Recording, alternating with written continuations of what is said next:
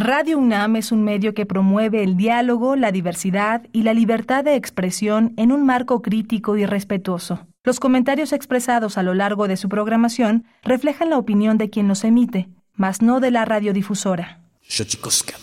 El corrido de la convención, porque así se llama. De México a Zacatecas hicieron un telegrama.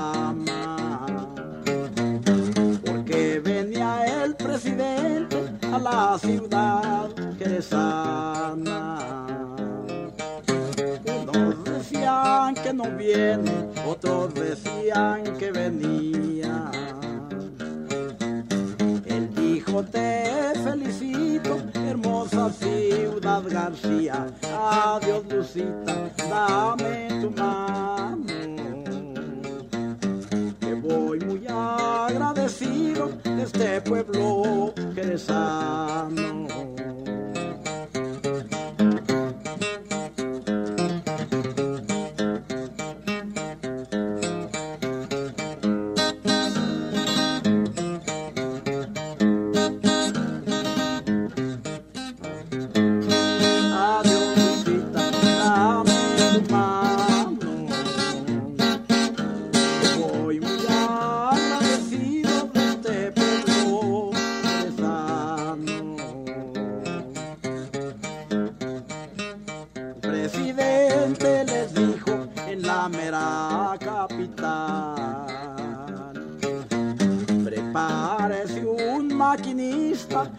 Póngase un tren especial. Zacatecas tomaron camiones con alegría. Cuando menos acordaron ya habían llegado a García. Adiós Lucita, dame tu mano que voy muy agradecido de este pueblo jerezano. Mucha gente lo aguardaba, llegó a las once del día. Muchos millares de a pie y otros de caballería. Repicaban las campanas cuando entró a la población. Todo era gusto y contento y alegría del corazón. Adiós, Lucita, dame tu mano. Que voy muy agradecido de este pueblo jerezano. Toditos los jerezanos le obsequiaron mil honores. Regaron sus patios con muy exquisitas flores. Toditos los jerezanos le obsequiaban mil honores con una lluvia elegante de serpentinas y flores. El coche más elegante brillaba cual mil estrellas. Venía el presidente y algunas jóvenes bellas. Adiós, Lucita, dame tu mano que voy muy agradecido de este pueblo jerezano.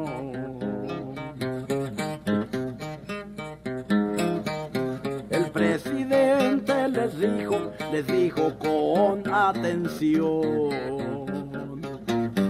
para que cierran su templo, sigan con su religión.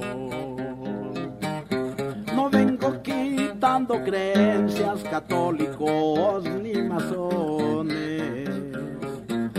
Cada cual crea en lo que quiera, hay distintos corazones. Una cosa sí les digo, que hay que cultivar la tierra. Que trabaje todo mundo, ya nunca tendremos guerra. Adiós, Lucita, dame tu mano. Que voy muy agradecido de este pueblo jerezano. le hicieron un buen rodeo poblado de hermoso cielo. Cuando se cayó el tablado y abajo todos al suelo. Se levantó el presidente, risa y risa sin cesar. Ensíllenme un buen caballo, mejor me voy a colear. Adiós, Lucita, dame tu mano voy muy agradecido de este pueblo jerezano.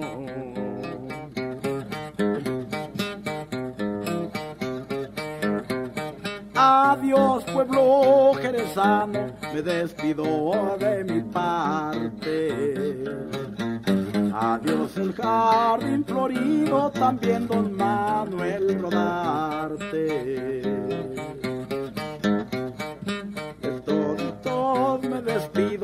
Todo mi corazón. Aquí da fin el corrido de la activa convención. Adiós, dame tu mano. Voy muy agradecido de este pueblo que sano.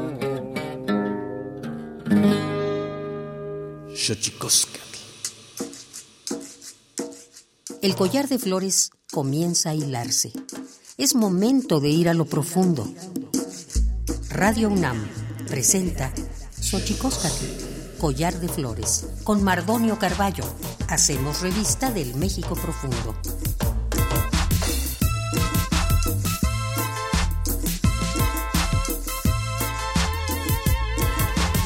Kenitstoken tatamen guananame ichpocame telpocame o quichpilme siguapilme guanochitlen techaquin paini huejate postlahtoli tlenigo y tlamachtiancali y tocan Universidad Nacional Autónoma de México tojo antiyolpaquin pampa ni cantimitzelian panni tochan tlen titocal tistoque xochicoscat collar de flores nama eh, Nama, Timosanilosen, Iwanse, Tusigua, Wampo, y tocan eh, Sophie van der Perken, Iwan ya Timosanilosen, Pampa, ya eh, Kuali, Kimatin, Nopatlen, eh, Tiklian, eh, Chocolate. Hola, ¿qué tal, señoras y señores, niños, niñas, jóvenes, jóvenes y todos y todas aquellas, aquellos que nos escuchan a través de este invento maravilloso que es la radio, la radio de la Universidad Nacional Autónoma de México. Bienvenidos a esta casa, la que nosotros hemos bautizado como Collar de Flores o Chicoscat, Collar de Flores, eh, un espacio para la charla, un espacio para la conversa, para intentar eh, hacer preguntas, generar más dudas y sobre todo recibir, eh, recibir a los amigos, sobre todo amigos que tengan cosas que decir interesantes con respecto de las múltiples manifestaciones culturales de nuestro país. Y hoy vamos a hablar con Sophie van der eh, Berken. Eh, para hablar de esa maravilla que es el cacao y que es el chocolate. Pero antes de que otra cosa suceda, vamos a nuestra sección dedicada a recordarnos lo bien que lo hacemos en veces, pero sobre todo nos recuerda lo mal que lo hemos hecho. Vamos pues con nuestras efemérides en derechos humanos. Tonalámatl. Tonalámatl o la ignota efeméride.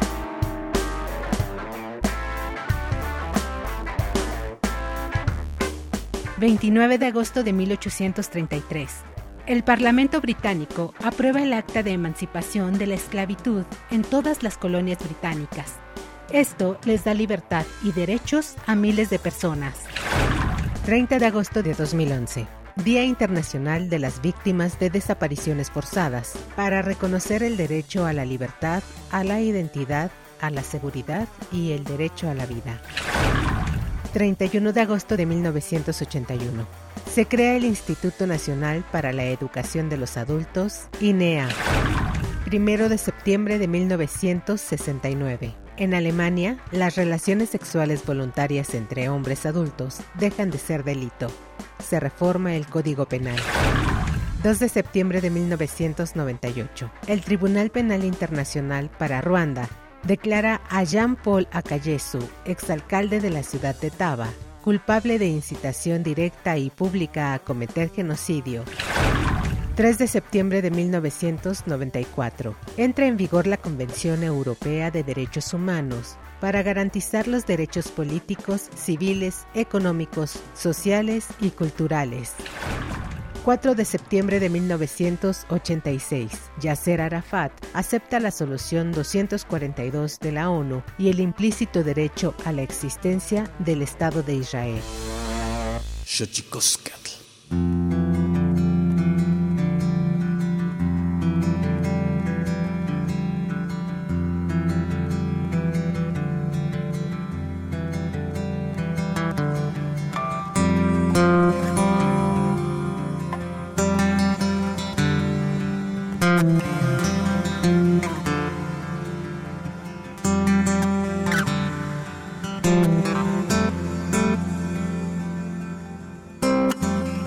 Les decía, está con nosotros en este espacio Xochicosca, el collar de flores. Le mandamos un abrazo, estimado, estimada Radio Escucha, le mandamos un abrazo hasta su casa. Gracias, gracias, gracias por acompañarnos. Y hoy vamos a hablar con eh, Sophie Van eh, Van der Becken, Barten Becken, lo estaba pronunciando mal, oriunda de Bélgica, mexicana de corazón, desde hace más de 20 años, catadora profesional reconocida, fundadora y propietaria de la chocolatería Le Camaleón, creada en la Ciudad de México en 2003, en marzo del 19 eh, Sofía ha sido nombrada como una de las 50 mujeres que marcaron la gastronomía mexicana en la última década por la revista Gourmet de México, un reconocimiento que realiza su esfuerzo y pasión por el cacao y sus maestros desde 2015. Se integra en la Asociación Nacional de Fabricantes de Chocolates, Dulces y Similares y es una de sus voceras desde hace varios años, enfatizando la defensa del campo mexicano. Sofi, oriunda de Bélgica, pero mexicana de corazón, ¿cómo estás? Muy bien, bonjour, ¿cómo estás tú? Aquí empezando un programa muy interesante por lo que estoy escuchando. Y pues feliz de acompañarlos porque realmente pues de 46 añitos, 23 en México, creo que no es algo tan insignificativo, ¿no? No, para nada, es la mitad de tu vida, Sofi. Literal.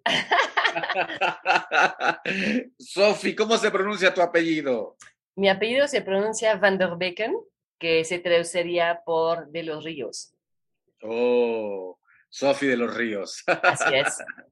Sofi, eh, bueno, a ver, primero, ¿cómo es que llegas a México y cómo es que te enamoras de esa, de esa semilla tan maravillosa que es el cacao, que digamos que es de las semillas que dio esto que en algún momento hemos llamado, que los académicos llaman como Mesoamérica al mundo. ¿Cómo, te, ¿Cómo llegas a México y cómo te integras al universo del cacao y del chocolate? Mm, claro, mira, llegué en 1999, en realidad para hacer unas prácticas eh, con niños de la calle, con una ONG que estaba aquí en la Ciudad de México, em, pues ya que estaba haciendo la maestría, ¿no?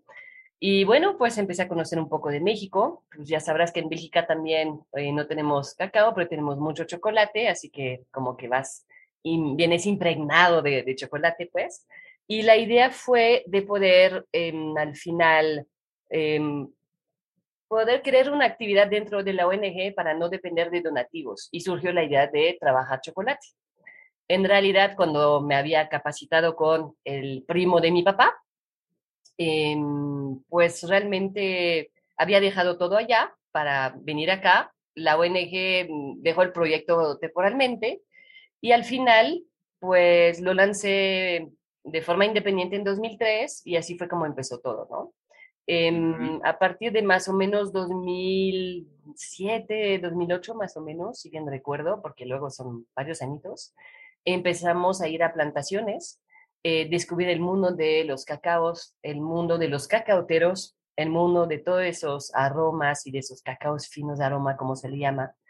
Y así es como empieza realmente pues la aventura más de regresar a la raíz de, del chocolate, porque todo el chocolate viene de un cacao, pero no todo el cacao es chocolate.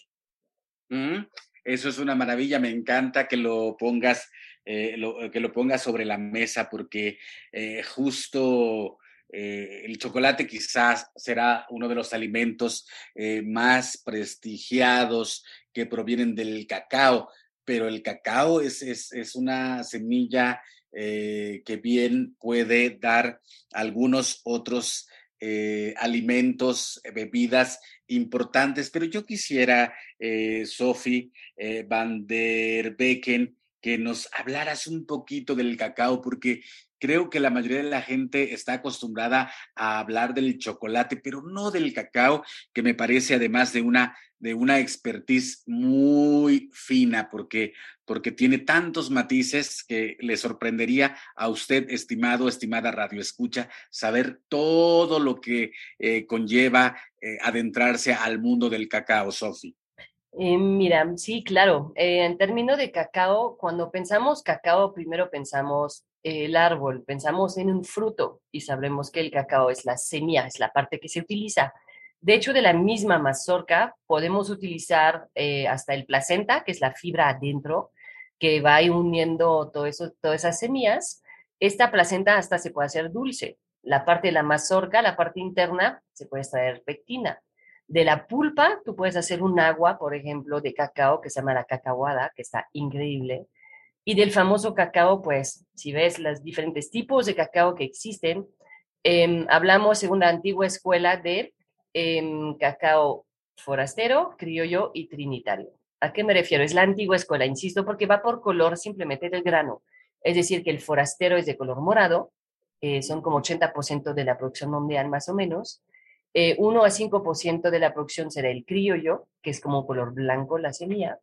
Y todos los híbridos eh, son los trinitarios, hablamos de un, 15 a 19% a nivel mundial de la producción.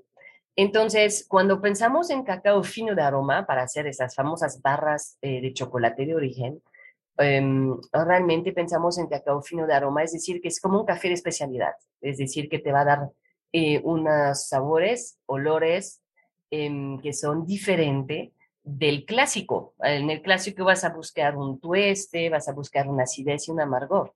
Realmente cuando estás viendo el tema de un cacao fino de aroma, vas a buscar, por ejemplo, notas eh, frutales, vas a buscar especias, flores, vas a encontrar maderas, etcétera, etcétera. Entonces, esa es la antigua escuela. Cuando vas a la nueva escuela, que desde 2008 se va desarrollando, se están haciendo análisis genéticos en el cual Em, vas a encontrar em, eh, unos 10 grupos genéticos que están predeterminados, o sea, más bien que fueron analizados, y allá se divide en dos categorías principales. Uno son los amazónicos y el otro sería los nativos. Y en los nativos, cualquier sea el color, ¿no? Porque también hay que saber que existe un forastero albino, es decir, uno de esos forasteros que viene de color blanco, que es el catongo que encontramos en la cuenca amazónica.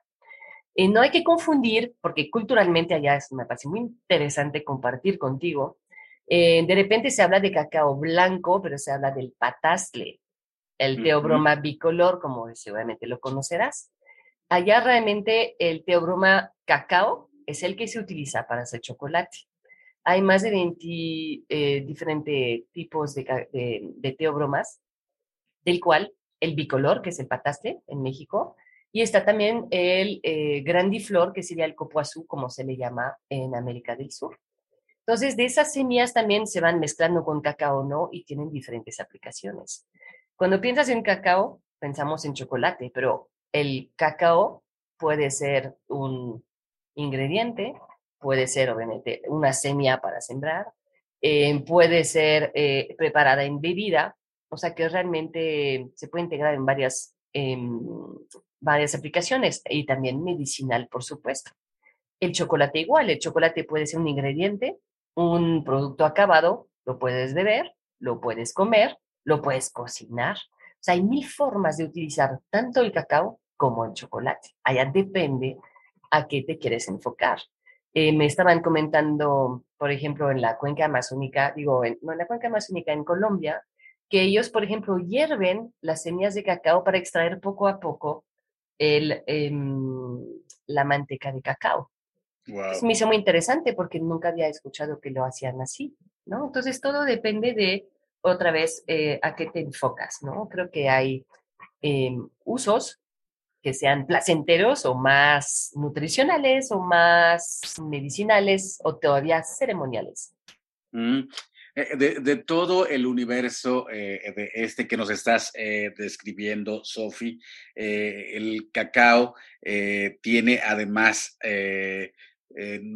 porciones nutrimentales importantes. ¿Por qué el chocolate, este, Sofi, es tan socorrido? ¿Qué es lo que despierta a nivel corporal, a nivel físico? ¿Qué activa, Sofi? Pues mira, primero la parte emocional. Si tú simplemente cierras los ojos y hueles un chocolate, pues allá vas a encontrar, eh, pues tal vez tu historia, tu abuela, la cocina, vas a encontrar tal vez tu trabajo, como en, el caso mío también. Em, entonces, esa parte emocional es muy importante, te va enlazando, porque al final, eh, como bien dice aquí, pues el chocolate es una, un apapacho, ¿no? Tanto para el cuerpo como para el alma. En términos de cuerpo, eh, pues te va a ayudar a producir, por ejemplo, eh, dopamina, serotonina, endorfina, todas esas diferentes sustancias que te van a hacer sentir bien, que te van a eh, permitir, pues, de una cierta forma, si no contrarrestar, por lo menos ayudar mucho el tema de depresión, te ayuda por agilidad mental. Sería recomendable, por ejemplo, que los niños o adultos mayores o todos que los humanos que somos pudiéramos tener acceso a un poquito de chocolate en la mañana, por ejemplo, para estar concentrados para algunas actividades más intelectuales, con unos 20 gramos, por ejemplo. O sea, realmente lo mejor obviamente es que a mayor contenido de cacao, más teobromina y otras eh, sustancias del cacao vas a encontrar pero tiene que ser un chocolate que te guste. Si vas a probar una pasta de cacao y te hace muy fuerte y no te guste tanto, pues igual este placer no va a ser igual que si tú vas a elegir uno que, como dicen, el mejor que te gusta, ¿no? Entonces, allá depende lo que buscas. Em, también te va a ayudar, por ejemplo, no sé si sabías que el cacao es un antitusivo, es decir, que si tú tenés mucha tos y que consumes chocolate o idealmente pasta de cacao, pues te va a ayudar también a toser menos. Em, es un anticarie, pero en el chocolate hay azúcar, por eso allá pues el azúcar puede ser un, eh, ¿cómo le llaman? La sustancia que obviamente está contraproducente por el tema de dientes. Entonces, hay toda una serie, es un anticáncer para diferentes tipos de cáncer también y te ayuda también a regular la presión arterial. Hay así, por ejemplo, lo voy a explicar de forma muy fácil. Al consumir chocolate, como te dije, tiene teobromina. La teobromina es un alcaloide. Digamos que la teobromina es al cacao lo que es la cafeína al café. Entonces, al momento que consumes chocolate, te va a abrir un poquito los vasos sanguíneos. Si tú tienes una presión alta, al abrir un poquito más los vasos sanguíneos y date un poquito de palpitación cardíaca, no es que estás enamorado. Tal vez sí sí, pero tal vez sí no. sino que te va a ayudar a liberar esa presión, entonces te debería bajar un poquito la presión arterial. No dije que es una medicina, digo simplemente que en el caso de Panamá, con eh, la, población de los cunas que vivían en una isla cerca de Panamá, consumían eh, bebidas de cacao a lo largo del día y no tenían ningún problema de presión. Cuando empezaron a mudarse a ciudades y a trabajar, eh, pues tener otro ritmo de vida, otra alimentación, ahí empezó el problema. Empezaron a tener problemas de presión alta y se dieron cuenta que el factor común que tenían toda esa, eh, esa población era precisamente el hecho de anteriormente consumir mucho cacao y de haberlo después dejado. Mm. Entonces, el, el, chocolate y el cacao son, bueno, el cacao siendo planta sagrada además, el chocolate no es un alimento chatarra, no existe ningún alimento chatarra, existe una alimentación chatarra. Tú puedes comer lo que quieras, con que tengas un higiene de vida balanceado. El chocolate es muy bueno por salud, pero no vas a comer un kilo diario, excepto si te llamas Phelps y que vas a estar nadando 10 kilómetros, 20 kilómetros diario, ¿no? Lo que no es mi caso, para serte sincera. Entonces, realmente todo es relativo. Realmente, una cosa es comer, la otra es degustar, la otra mm. es catar.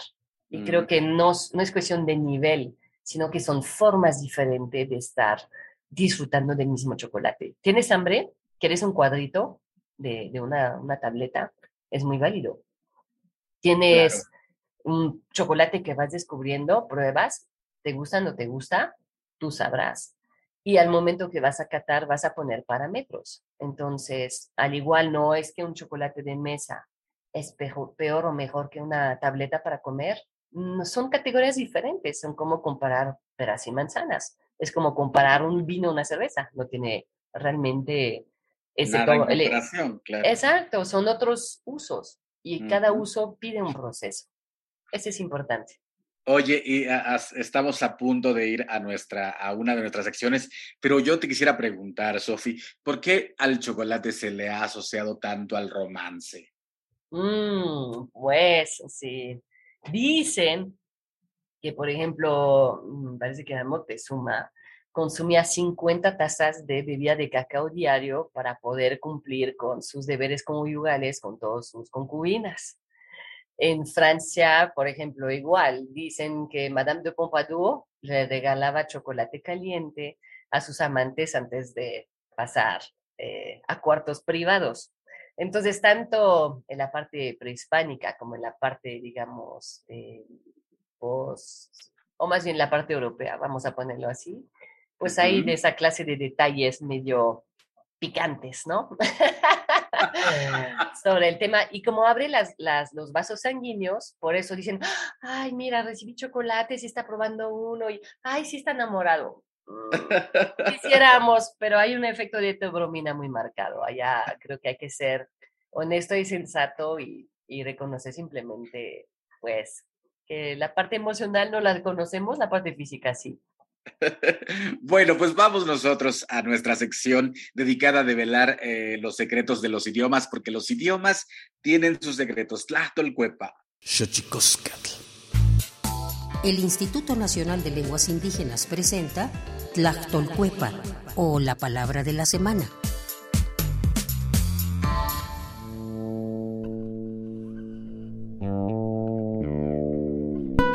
Ni es una expresión mazateca que se utiliza comúnmente para referirse a una de las prácticas de gran importancia que rodea a las comunidades, pensar. En los pueblos indígenas se reflexiona sobre las cosas que conviven en torno a las comunidades, las ideas y representaciones de la realidad que hay en su mente, sus problemáticas y forma de organización, relacionándolas unas con otras. El término es un verbo que proviene de la variante lingüística mazateca del noreste, que a su vez pertenece a la familia lingüística otomangue. De acuerdo con el Catálogo de Lenguas Indígenas Nacionales editado en 2008, la lengua mazateca se habla en los estados de Oaxaca, Veracruz y Puebla. Tiene 16 variantes lingüísticas y cuenta con cerca de 350.000 hablantes mayores de 3 años.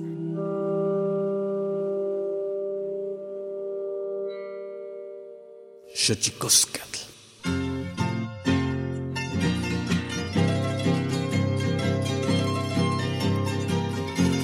Cangrejos al combate, cangrejos a compás, un paso para adelante, doscientos para atrás. Casacas y sotanas dominan donde quiera, los sabios de Montera felices nos harán. Sus cisas, viva la libertad, quieres inquisición Vendrá Pancho Membrillo y los azotará. Maldita federata que oprobio nos recuerda, hoy los pueblos en cuerda se miran desfilar. ¿A dónde vais arrieros? Dejad esos costales, aquí hay cien oficiales que habéis de transportar. Cangrejos al combate, cangrejos a compás, un paso para adelante, doscientos para atrás. Sus cisas viva la libertad. ¿Quieres inquisición?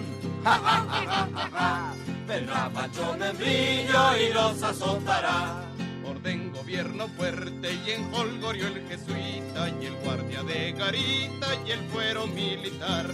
Heroicos vencedores de juegos y portales y aplacan nuestros males, la espada y el cirial. Cangrejos al combate, cangrejos a compás, un paso para adelante 200 para atrás. Sus cisas, viva la libertad. ¿Quieres Inquisición?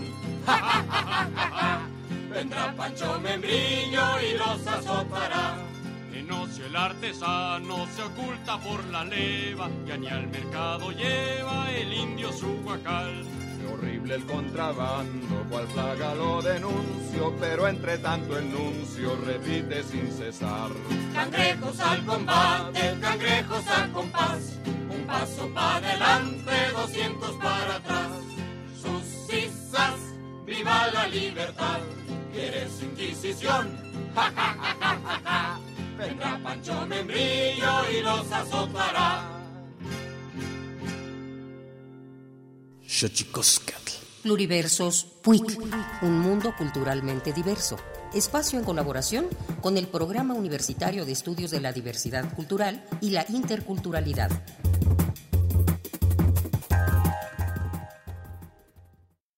Es una forma de poder difundir, compartir con diversas poblaciones nuestra palabra, nuestro sentir, nuestro pensar, nuestra filosofía, nuestra ciencia. Adriana López es una poeta consolidada en el mundo de la literatura indígena de México. Hablante del maya celtal, es originaria de la comunidad Chalam del Carmen en el municipio de Ocosingo, Chiapas, lugar que la vio crecer y en donde aprendió la lengua directamente de sus abuelos. Además de ser parte del mundo de las letras en lenguas indígenas, es antropóloga y trabaja como maestra de la Universidad Intercultural de Chiapas. También ha sido becaria del programa Jóvenes Creadores del Fondo Nacional para la Cultura y las Artes. ¿Qué marcó a Adriana López para comenzar a escribir poesía en su lengua materna? Así lo cuenta. Pues prácticamente el dar a conocer la riqueza de mi cultura. Realmente la escritura pues llegó a mis manos, lo podría decir así, eh, desde que yo estaba en la secundaria. ¿Por qué? En las comunidades es difícil llegar a nuestras manos un libro. Y bueno, al estar revisando los textos, pues me encuentro con el poema de Sor Juana Inés de la Cruz, el poema de Hombres Necios. Me gustó sobre todo las rimas. dije, bueno, esto se podrá hacer desde mi lengua. Y sí, en efecto, empecé a escribir. Yo empecé a escribir en español, pero posteriormente fui en la búsqueda de los libros escritos en, en la lengua celtal no sabía si existía una gramática. Eh, sí me llevó muchos años, no tuve ningún maestro en el proceso, lo hice yo sola. Empecé a leer desde mi lengua. Celali fue una de las grandes instituciones que me forma en el ámbito de la literatura ya de manera formal. En el haber literario de la poeta celtal Adriana López se encuentran obras como Palabras tejidas, La luna ardiente e Hilos, que forma parte de la colección La Ceibita de la revista Tierra Adentro. De igual forma, tradujo la lengua maya celtal el poemario de Rosario Castellanos El rescate del mundo, entre otras colaboraciones. Uno de sus últimos trabajos se asocia con la temática de la partería, pues su abuela paterna era médica tradicional y la abuela materna es partera, una composición en honor a estas dos mujeres que señala Adriana López como sus pilares para trascender en este mundo como mujer celtal. Yuilal Mac Becajón, Hun. Tastohol me. Alal akaheni shukebs chavinik yavilala. Kahta bit bonel jot antas lumilal. Tesvax ihir sunub yut yalaltak. Fui parto en Mesmac. 1. Bajo la tierra de mi madre de 27 años comenzó a latir la sexta semilla de su linaje. Desde el mes 9, que no es septiembre, se abrazó a su tierra con todas sus raíces, brotó su tallo, las primeras hojas, expandieron sus ramas, y germinó la vida durante catorce lunas de veinte días. No podemos dejar de mencionar que su trabajo literario le ha traído diversos reconocimientos. En el año 2003, Adriana López recibió el Premio Estatal de Poesía Indígena. En el 2014, fue parte del sexto Festival de Poesía Las Lenguas de América Carlos Montemayor que organiza la UNAM. Y en el 2015 obtuvo el reconocimiento por su trayectoria como escritora y poeta en lenguas maternas que otorga el Ayuntamiento Constitucional de Ocosingo, Chiapas. Y seguimos aquí en Xochicosca, el collar de flores, platicando, platicando eh, con Sophie van der Becken, eh, Sophie de los Ríos, como diría ella, eh, si, se tradujera al, al, castellano, platicando de los chocolates, platicando del cacao, platicando de las distintas características de esta semilla que yo colocaría dentro eh, de ese concepto que vengo manejando desde hace mucho, que son las semillas que nos dieron patria. El cacao sería una de las semillas que nos han dado patria. ¿En qué, en qué países, Sofi, se cultiva actualmente el cacao? Uf, hay más de 40, porque realmente pues son como unos 20 eh, grados al norte y al sur del Ecuador, o sea que desde México hasta Brasil vas a encontrar cacao al igual en África. Eh, vas a encontrar muchos países, eh, Costa de Marfil siendo el primer país productor a nivel mundial, con casi dos millones de toneladas más o menos anuales. Y vas a encontrar en Asia también y en muchas islas. Vas a encontrar desde pues Indonesia, pues aquí cerca tienes a Cuba, Madagascar, Martinica, Grenada, o sea, hay muchos, muchos lugares afortunadamente donde se cultiva hay más y más auge, es decir, que se está retomando eh, en algunos lugares también cultivos donde pues se había medio abandonado, porque recordamos que atrás de un cacao hay personas, hay caras y manos que trabajan. Así es.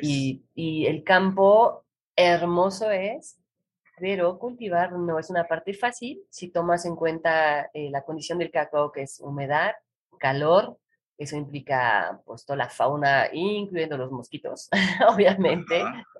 Y pues de repente podemos entender que hay hijos que pues igual dicen que prefieren tener otro trabajo en el caso, ¿no? Y van migrando a ciudades, lo que es muy triste. Y hay otros que también regresan de ciudad para cultivar cacao, es decir, que van de los dos lados. Creo que no hay que desesperar, hay más y más jóvenes hoy en día que también eh, vienen a, rescatar las plantaciones de sus abuelos y se me hace muy, muy bonito que hoy en mm. día se logra retomar la, entender la importancia del cacao en México y en diferentes países, que sean mm.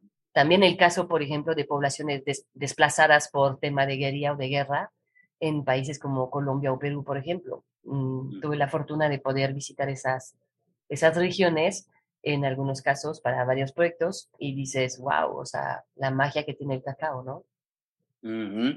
Sí, y qué bueno que colocas esta parte importante porque eh, creo, entre otras cosas, eh, debido al placer que significa eh, comer ciertos alimentos, en este caso el, cacao o el chocolate, me parece importante colocar esto que planteas es difícil arrancarle los sabores a la tierra. Sofi, ¿cómo hacer para que en esta, eh, digamos que eh, como en contraprestación de los sabores que nos otorgan, cómo hacer para que se vuelva también el consumo de la, del cacao y del chocolate un, un acto justo? ¿Cómo tratar o cómo, cómo relacionarnos con los productores? Pues creo que el primer paso aquí en México y en países productores es de simplemente eh, informarse y ver dónde se pueden visitar plantaciones. Así de sencillo. Estamos en México, tomas un vuelo, tomas un bus y puedes alcanzar plantaciones no tan tan retiradas y que sean también con seguridad, ¿no? Me seguridad de, pues, de todo, ¿no? Porque recordamos que en plantación también hay serpientes y otras víboras y otras clases de animales que tal vez no estamos muy acostumbrados aquí a la ciudad. Em, entonces, visitar y conocer creo que es un primer paso. Eh, participar a eventos, por ejemplo, ya que viene el Día Nacional de Cacao y Chocolate, creo que es importante también para que se puedan seguir informando, probando. Eh, obviamente, probar eh, pues de todo, y poder decir me gusta, no me gusta, o estar más adelantito y decir, ok, tengo criterios que puedo percibir en tal o tal chocolate. Y también, obviamente, eh, pues más que nada, creo que viendo el tema de, la complicación del campo, además, viene del cambio climático, pero también de robos que hay directamente en plantación vienen a robar las mazorcas, abren las mazorcas de noche y roban los granos. Entonces, a través de la trazabilidad, creo que es una forma la más sensata de poder apoyar el campo y decir, ok, ya sé quién está atrás de este chocolate, ya sé de dónde viene, ya puedo conocer el proceso. Si le hablo a tal o tal chocolatero, me va a decir realmente cómo o de dónde viene. Y creo que eso es un paso importante, más allá todavía de conocer. Y pues a través de también eventos culturales de cacao y chocolate, pues conocer esas bebidas, no nada más el chocolate, pero también el pozole, el tejate, el tascalate, el bupú, etcétera, etcétera, de descubrir esa riqueza gastronómica que, que pues, se puede disfrutar acá en México, porque al final hay tantas bebidas prehispánicas y tan poquitas conocidas a nivel nacional. O sea, realmente es fácil decir, el cacao viene de aquí, es la domesticación del cacao, somos la cuna aquí por esa domesticación del cacao en México. Por supuesto que sí, pero ¿cómo se pueden reapropiar esos gestos? ¿Quién ha molido cacao en un metate? ¿Quién ha esperado probar su chocoatole o su champurado? No sé si lo han preparado con la abuela, tostado a comal, ¿no? Este, realmente esos placeres de la vida y también más allá de eso, tomar el tiempo de, porque cuando hacemos una experiencia que sea corporativa al público, una cata, una degustación, siempre les explico que la experiencia no empezó hace cinco minutos que empiezo a hablar. Empezó hace 20, 30 años cuando cerraron el cacao. Empezó hace seis meses cuando lo cosecharon y hicieron todos sus procesos de post cosecha. Empezó hace 10 minutos cuando hablé porque estamos en el momento presente. Y también va a seguir porque después el lema de lo que hacemos es voy a cambiar tu concepto del chocolate. Entonces, hay un antes y un después, porque vas a leer la lista de ingredientes, vas a buscar si tiene un origen en el empaque, etcétera, etcétera. Y eso es muy importante, realmente esa concientización, como decías tú, eh, de poder reapropiarse el, el chocolate. No están peleados de probar chocolate de otros países, porque pues realmente compartiendo uno aprende, uno siempre aprende sino que simplemente tener la curiosidad de ver qué se hace o con cuál ingrediente o con cuál medicina o para qué ceremonia, porque al final existen todavía unas pocas ceremonias en algunos pueblos. Eh, me tocó ir a Chico, donde en abril, me parece, hay, en marzo, abril, hay todo un evento en el cual, de hecho, el chocolate se le reza toda la noche, hay incienso, y lo van preparando de madrugada toda la cofradía. Es unas cosas preciosas realmente para recordar esos rituales, porque al final, ¿cuántas veces nos podemos sentar y decir, ok, no miro la compu, apagué mi celular, me voy a disfrutar de este mm. chocolate para mí, para mí? Y qué mejor si todavía te sientes con alguien para compartirlo. Sí, qué maravilla.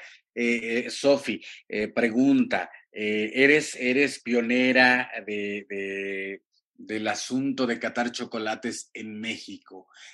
Me encanta esta, esto que pones en la narrativa.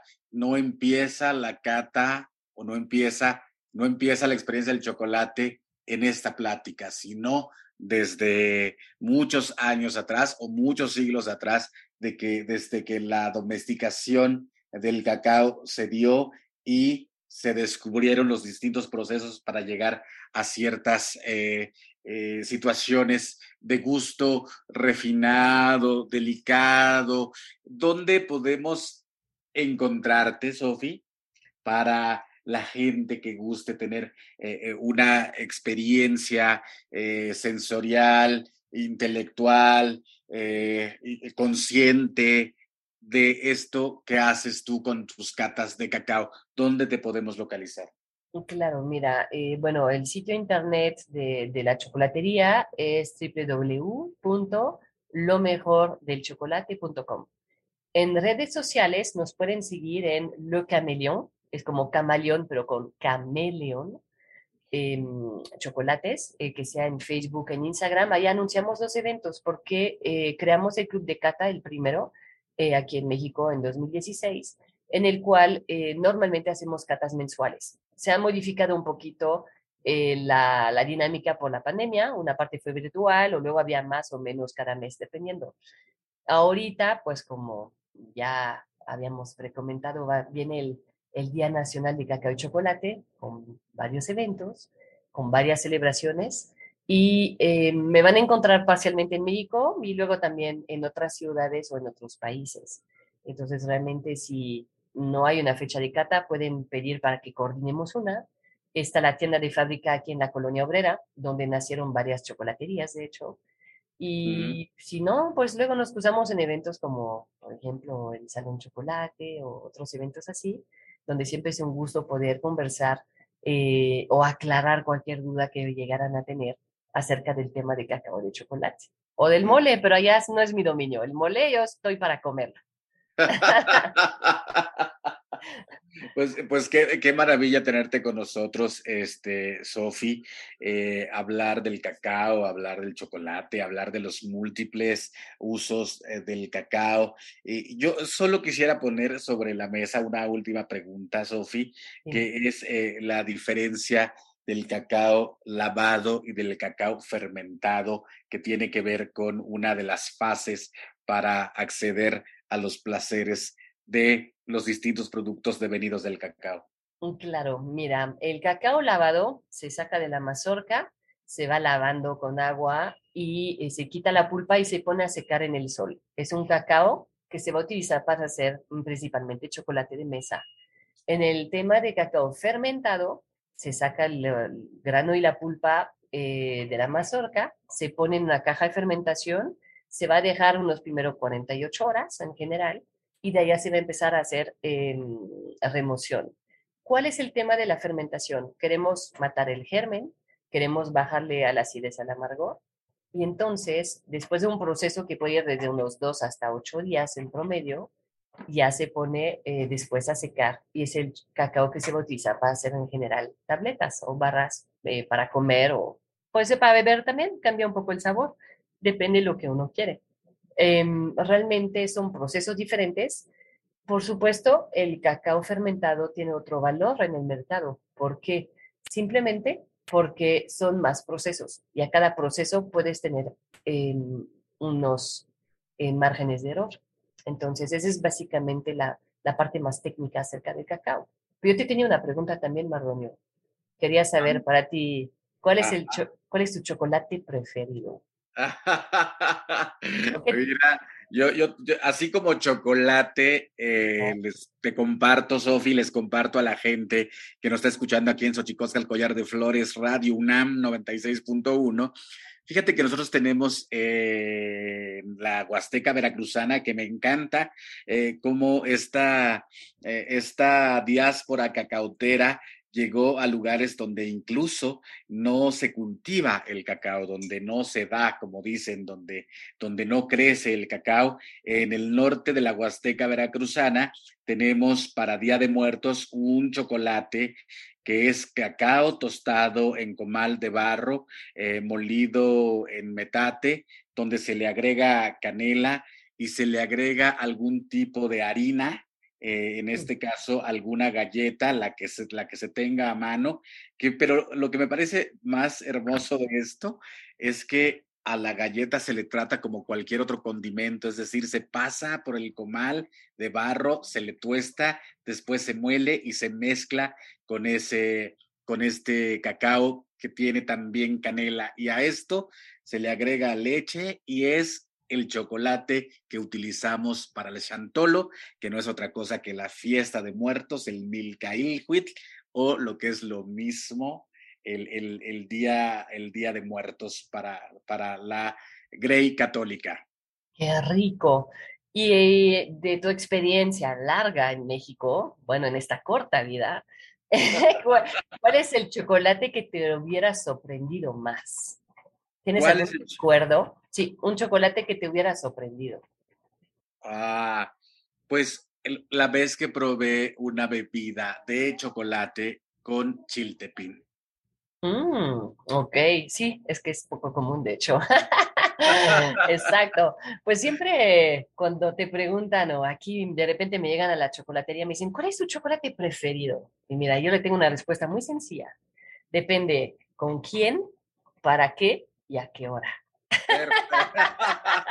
Pues me quedo con eso, mi querida Sofi. eh, Van der Becken, gracias por estar con nosotros aquí en Xochicosca, el Collar de Flores. Recuérdanos, por favor, eh, los sitios donde podemos saber, encontrarte para acceder al conocimiento que tienes del cacao, del chocolate y quizá acudir a alguna de tus catas. Claro que sí. El sitio internet es www.lomejordelchocolate.com.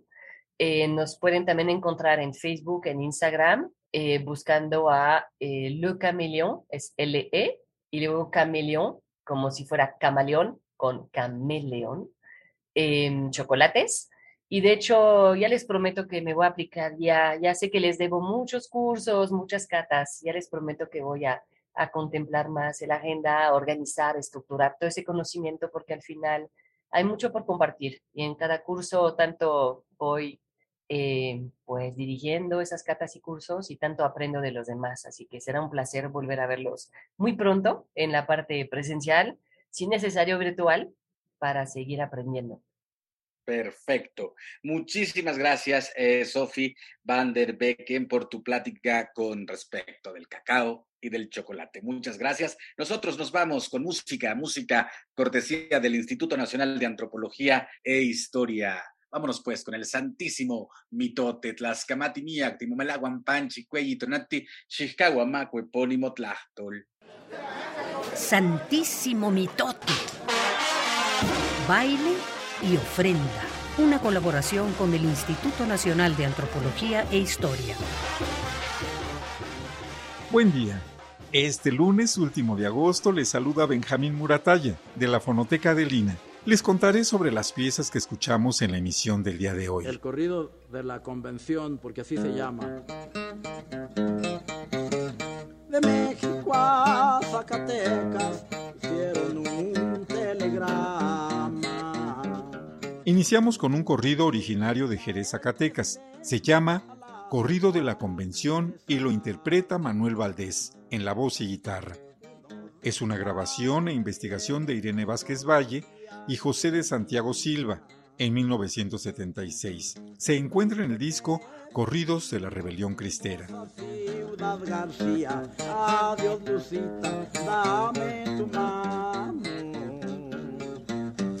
Voy muy agradecido de este pueblo.